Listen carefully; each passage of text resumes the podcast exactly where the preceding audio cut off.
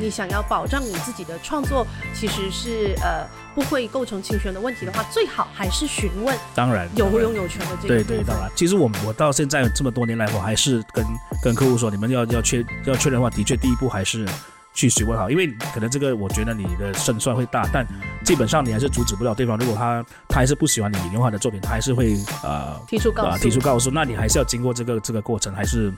怎么说？我是觉得呃 lose lose 啦。那如果你先问他，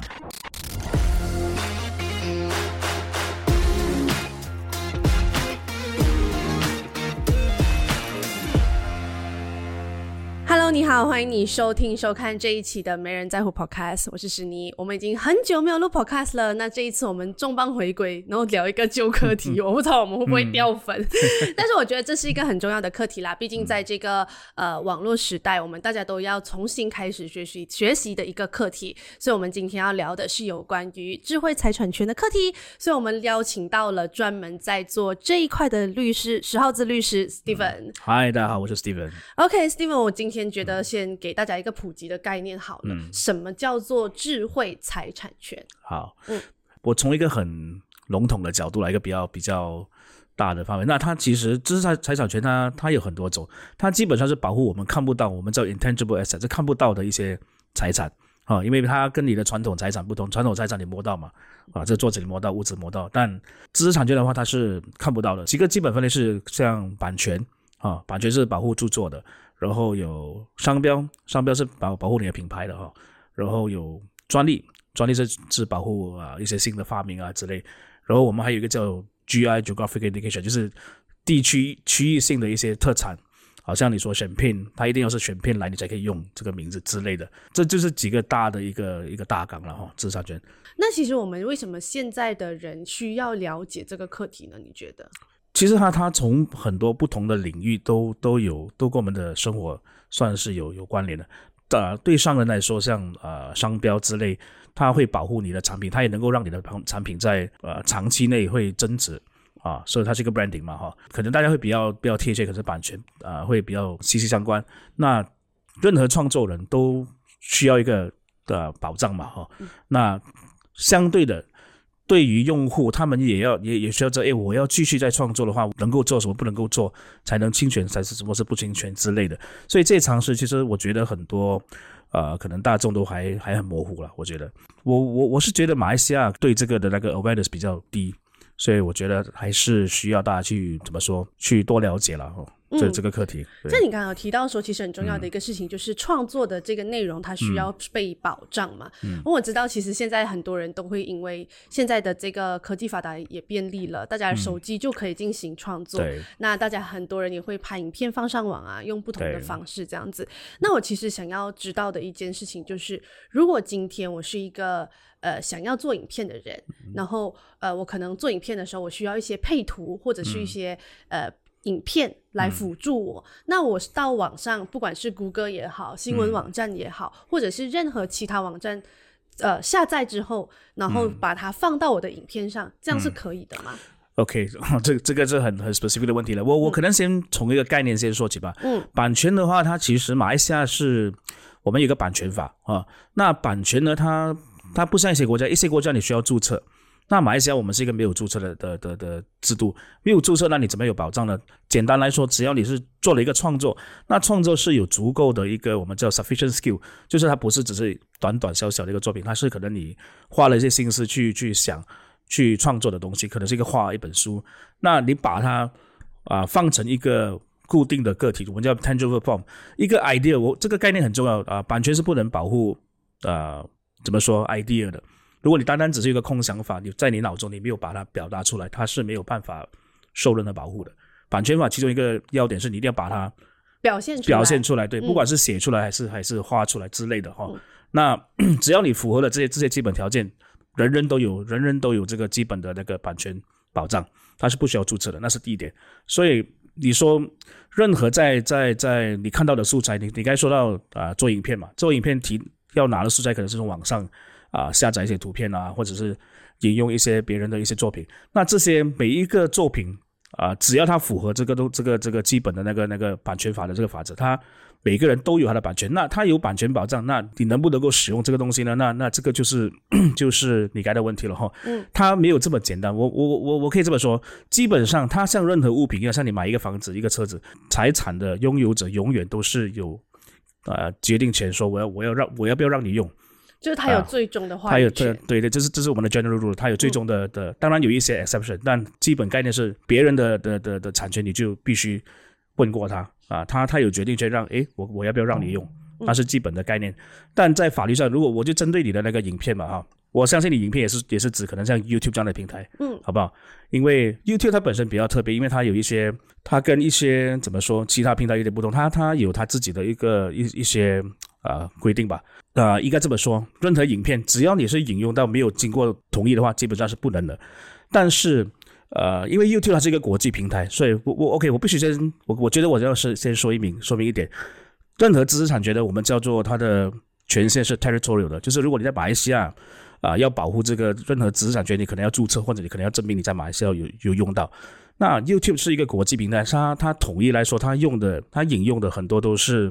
不同国家的的的的法律。那在马来西亚的 YouTube，它当然会针对说你必须符合马来西亚的规范。的的规范，但它还有一个 general guideline，general guideline 基本上是呃管制它的的平台的用户，它它不算是法律，但它是一个 general rule 啊、他们应该多数是依赖美国的那个那个那个法律，那基本上只是说，如果你要引用，你又没有去问啊、对方的那个那个。啊，怎么说呢？permission 的话，除非你是符合他们的他们所谓的 fair fair dealing，他们有一个叫、呃、合法使用的一个一些条例。那这些 fair dealing 呢，基本上 美国的话是蛮广的，只要是不 commercial，它它有几个因素啦。这呃，简单来说，可能是你是不是用来做商业用途啊？嗯你拿的成分多多还是少啊？会不会伤害到原本的那个那个市场价值。啊市场价值之类的？所以这些考量都是他们会考量的。那如果当然没有人能够说啊。你当下用的时候是对说，就法庭能够判，但这个概念是让你自己考虑说，诶，你自己要做那个平衡了，那个 risk assessment，觉得诶，我到底有没有符合这标准？有的话，你可能就可以可以安全的去使用，但没有的话，你可能也会呃侵权，有侵权的可能。对，嗯，所以其实基本上我自己在使用的时候就要考虑说，当然刚刚像律师讲到的嘛，嗯，第一是不是商用这个应该很明确，你有没有用它来盈利，有没有用它来赚钱，这个东西应该是一个比较嗯相对明确的一个概念。对，那第二个是，比如说你用的成分去到了多少，这一点其实是要怎么去判定？OK，这个我觉得一个很大的可能，大家大家我我自己观察了，这是很多人的误解，是他他觉得说，哎，可能我可能我做一个二十分钟的影片，我只引用了一个三十秒的一个一个可能一个视频，那他他觉得三十秒对于我的二十分钟的影片其实很小部分，但其实不是这样算的。那个三十秒的那个视频，你拿了它多少？如果它原本只是一个三十秒视频，你把它完完整整的三十秒都拿来引用，那基那基本上就就是算是用很多了，因为你把人家所有的那个 那个作品都用了。如果从那三十秒你只是引用个一秒或两秒，而且是引用一些只是一个标题或者是比较比较不明显的部分，呃呃，可能你可以说。我我是用了少少部分而已，那这个都是看 case by case。很多因为很多人会会告诉我，诶，我我的影片就这么长，我用它这么少，肯定是少嘛。那那这个概念，我觉得是最多人会误会的吧？的对对，嗯混淆的。因为它其实就是说，如果你引用到的是它最精华的片段，嗯或者是已经可以概述了它整个的内容的话，那其实也是一样有对对，侵权的这个哪怕只是短短的，对对那其实怎么样说会不会影响到对方的市场价值呢？在法律上，我们又怎么样去判定这件事情？嗯，我我觉得 可能拿一个大家比较熟悉的案例吧，像大家应该应该应该也也看过，可能 YouTube 很多一些呃叉叉分钟讲叉叉呃怎么说解说叉叉电影的一些一些影片吧哈。那这些影片通常都会把很多影片解说缩小版。然后他的视频里面，他会放很多很多这个原著的那个那个相关影片和片段在里面。这些片段其实其实怎么说，原厂商他本他他这些都是他的产权嘛。当然你说我只是引用一一某某某一些片段，但其实这些片段可能都是厂商本身都不不想发出来。你可以看 trailer 嘛，对不对？大家都会看影片的 trailer，trailer 都是很精心设计出来吸引人家去看电影但。如果你看了电影，你还把电影其他部分放出来，这其实已经造成人家对那个影片的好奇心没有了，然后可能就不会去再去看这个电影了。对，所以这个就是其中一个让原著受到伤害的一个案例吧。一个案例。对对，好，那律师，我这里想要补充问一个问题，就是说，如果今天我在制作一个关于我自己的片头，或者是一个 montage 这样子，然后我其实想要，呃，我自己本身没有素材嘛，那我可能就从各大媒体或是各大呃网络平台里面去截取一部分一部分的素材，可能他们出现的时间都很短嘛，毕竟 montage 大概只有十五秒，每一个大概都只有一秒到两秒，那我可能借鉴了很多政治人物的照片，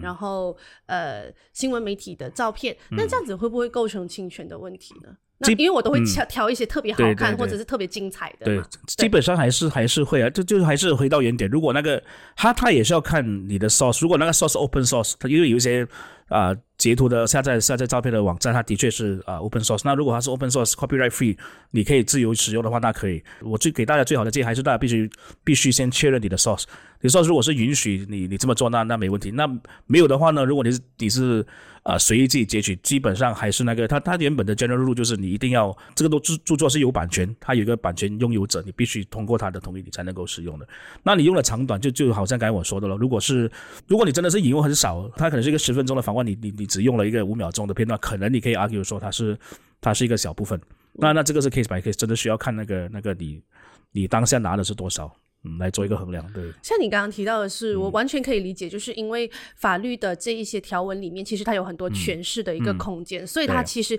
到底会不会构成侵权这个问题，它需要呃 case by case 去 review 这件事情。不过你刚刚有提到一个很重要的概念，就是如果你想要创作，嗯你想要保障你自己的创作其实是呃不会构成侵权的问题嗯的话，最好还是询问这个有、当然有拥有权的这个对对，当然，那那那，其实我我到现在这么多年来，我还是跟跟客户说，你们要要确要确认的话，的确第一步还是去询问好，因为就算就算我跟你说你的可能性是可能有有大概是 case by case，可能这个我觉得你的胜算会大，但基本上你还是阻止不了对方。如果他他觉得哎你还是他还是不喜欢你引用他的作品，他还是会呃提出告诉、啊、提出告诉，那你还是要经过这个这个过程，还是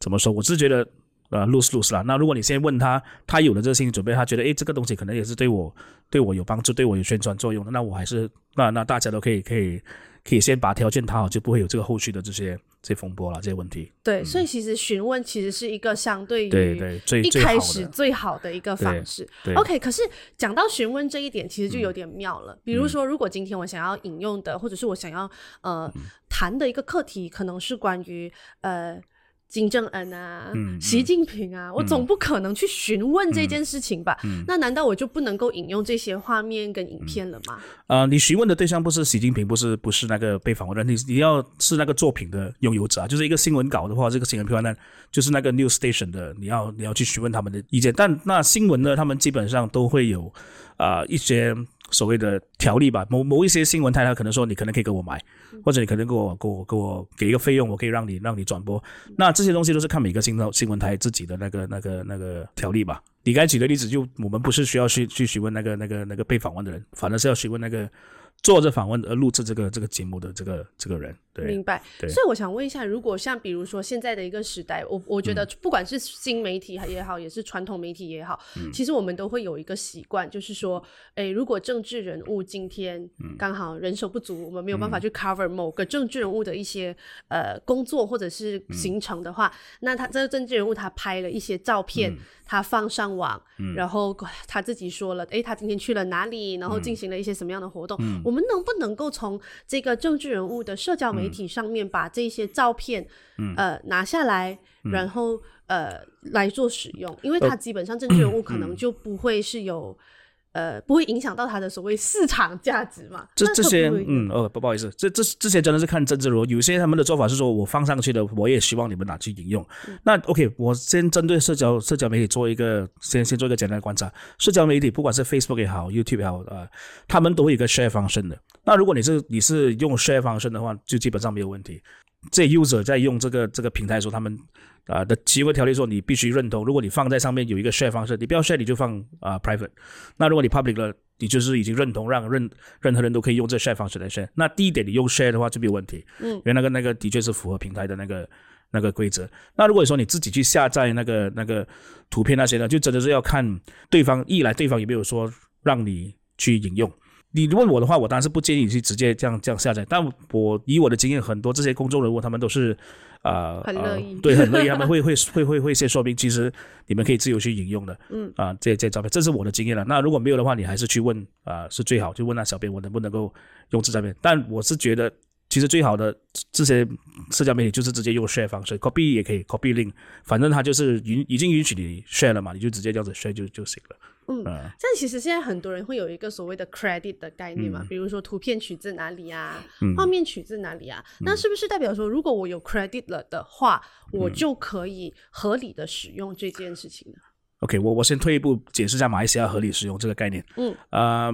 马来西亚其实近几年应该说七八年前有也有也有修改我们的的的的的啊、版权法。那现在呢，我们比较广，我们我们之前它是比较窄，这个我们的 fair dealing 它只是允许在 fair criticism、在 journalism、non-profit 这几样。但，现在它修改的法制，它改了一个叫 including，所以他他说，呃，大家不能呃没有经过同意，没有那个经过那个版权拥有者的同意，你不能做不能做这些复制啊，不能做这些东西，除非你是啊、呃用在 fair dealing，fair dealing 就是这这这几个选项。那这个选这几个选项以前是很窄，就是 only this few exception，现在是 including，including 的这也就是说带包含，但可能你可以包含其他在这个以外的。那在马来西亚，它虽然是修改了法案，但啊、还没有一个案例说到底能多广。会不会像美国这么广？美国其实很，他们真的是很广，他们真的是啊、其中一个最要最要因素，刚我们谈的就是就是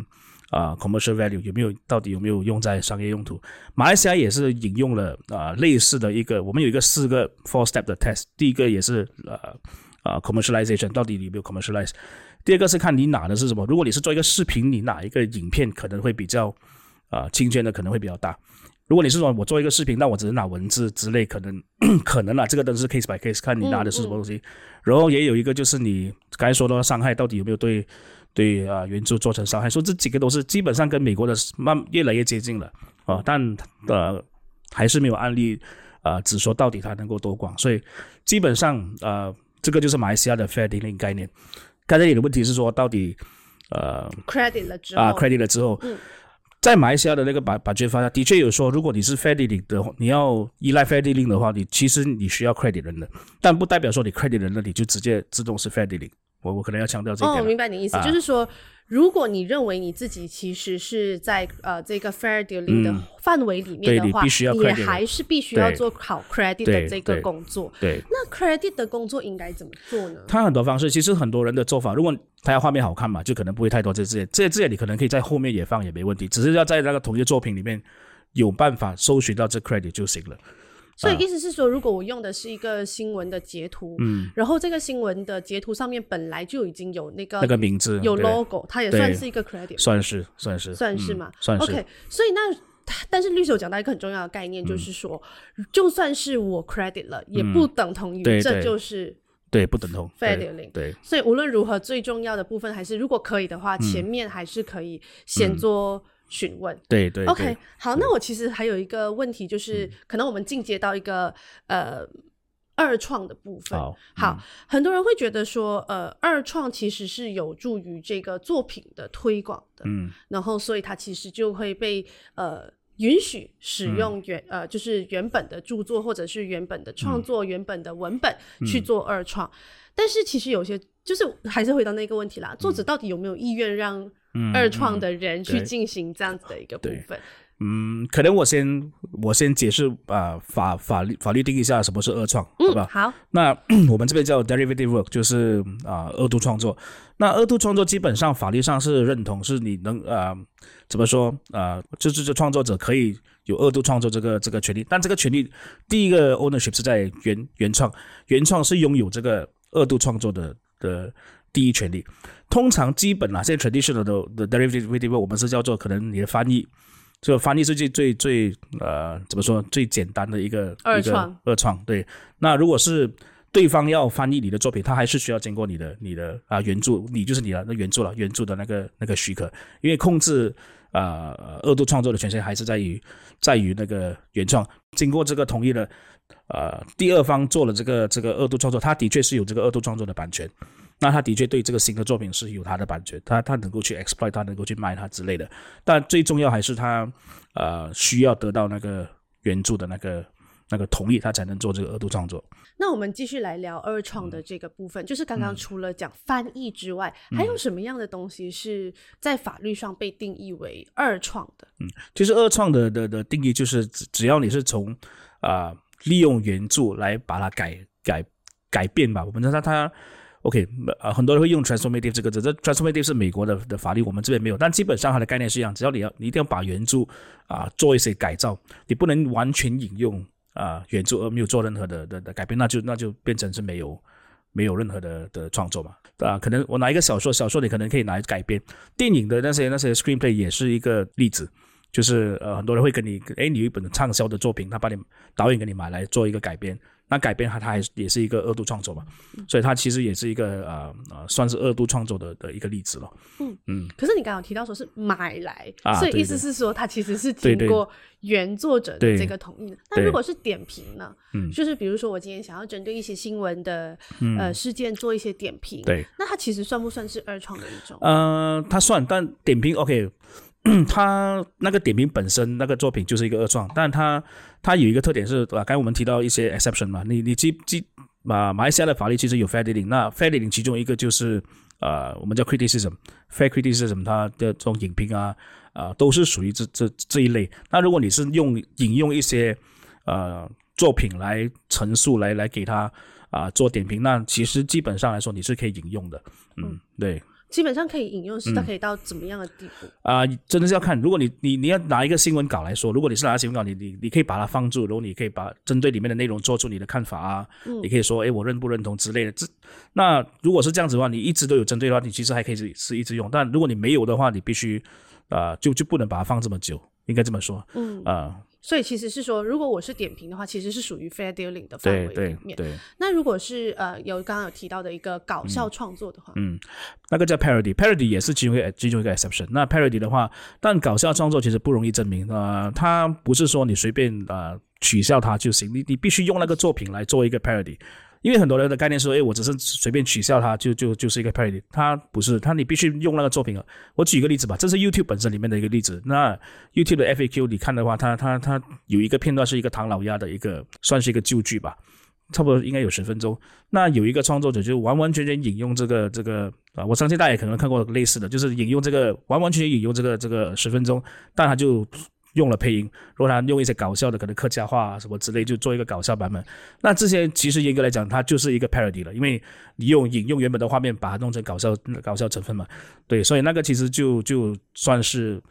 啊，可以成为是一个 parody，因为它真正完完全全把它弄成一个笑话，它不是引用你那个来给大家享受的的娱乐点不同嘛。如果人家看原版，他是看一个比较可能震惊的一个东西，那他享受的程度完全不同了。所以你可能可以 argue 说，已经完全变。变质了，所以这个这个情况下，其实就就算符合这个这个 parody。对，嗯，但无论如何，其实刚刚有提到说很多的东西都是要 refer case by case 的嘛。但呃，我其实想要问你的一个问题是，你身为一个就是专门在处理这一块智慧财产权的一个律师，你会不会认为说，如果法律上有太多的限制去保护这些创作，它反而会影响一些比较小的机构或者是呃个人也好，小团体也好，去进行创作呢？呃。其实应该这样子讲，呃，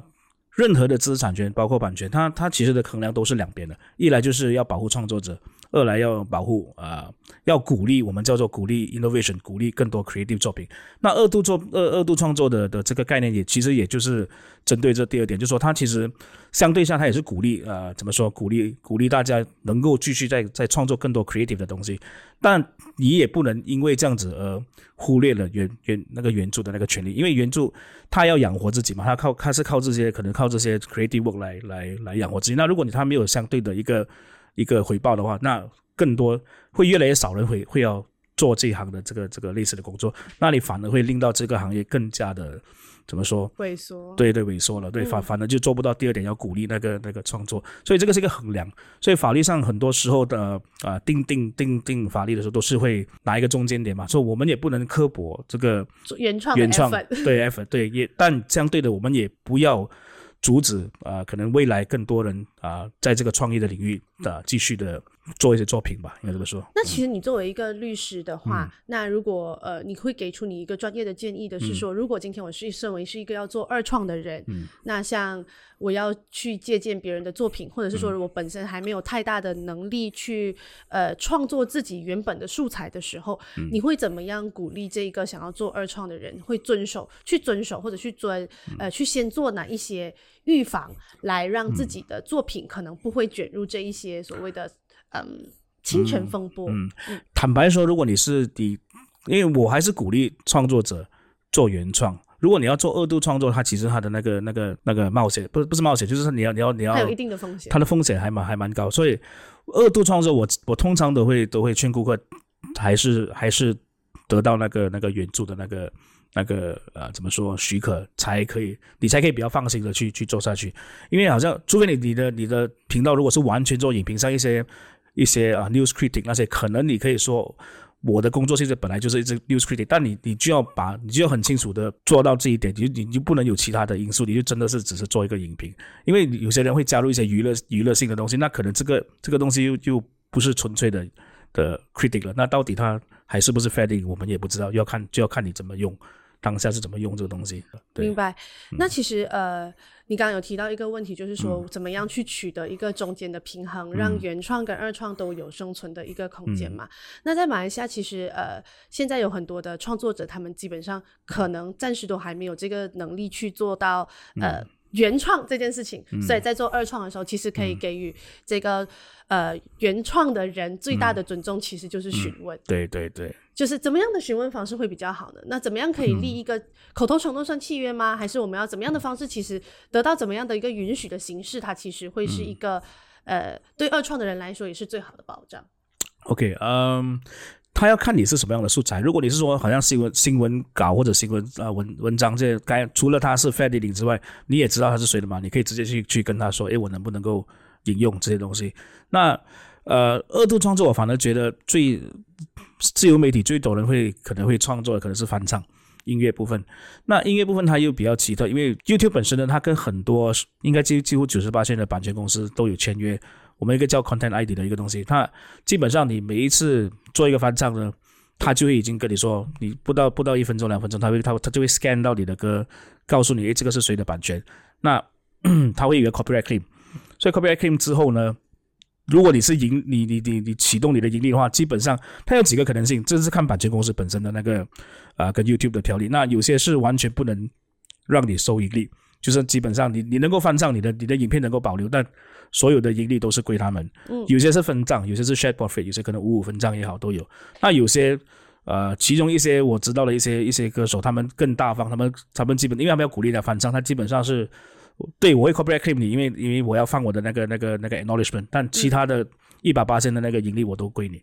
就是这样子，都都有，就是看他们跟那个 YouTube 的那个的那个合约吧的协调吧。嗯嗯嗯，对。所以我觉得今天其实呃，我们其实聊了很多有关于这个版权的问题。嗯那无论如何，所有的就像律师说的，所有的东西它其实都是要 refer case by case、嗯但是如果你呃想要进行二创的话，我嗯相信。呃，大家都会认同给原创一个尊重，询问是一个很基本的一个尊重。对。那当然，如果可以的话，也应该要做好这个所谓的 credit 的工作。然后呢，在你的 description 里面，可能还甚至可以放上这个所谓原创的的 link。之类的。是对对对，就让它这个呃生态可以进行一个所谓的真正要做到导流的话，你真的可以把这一些所谓的新闻内容的对 link 放在你的 description 里面。对那无论如何，就像律师讲的，智慧财产权的出现还是要为了保障原创跟二创的生存空间。最重要的是，最后呢，要让整个呃所谓的资讯环境、媒体环境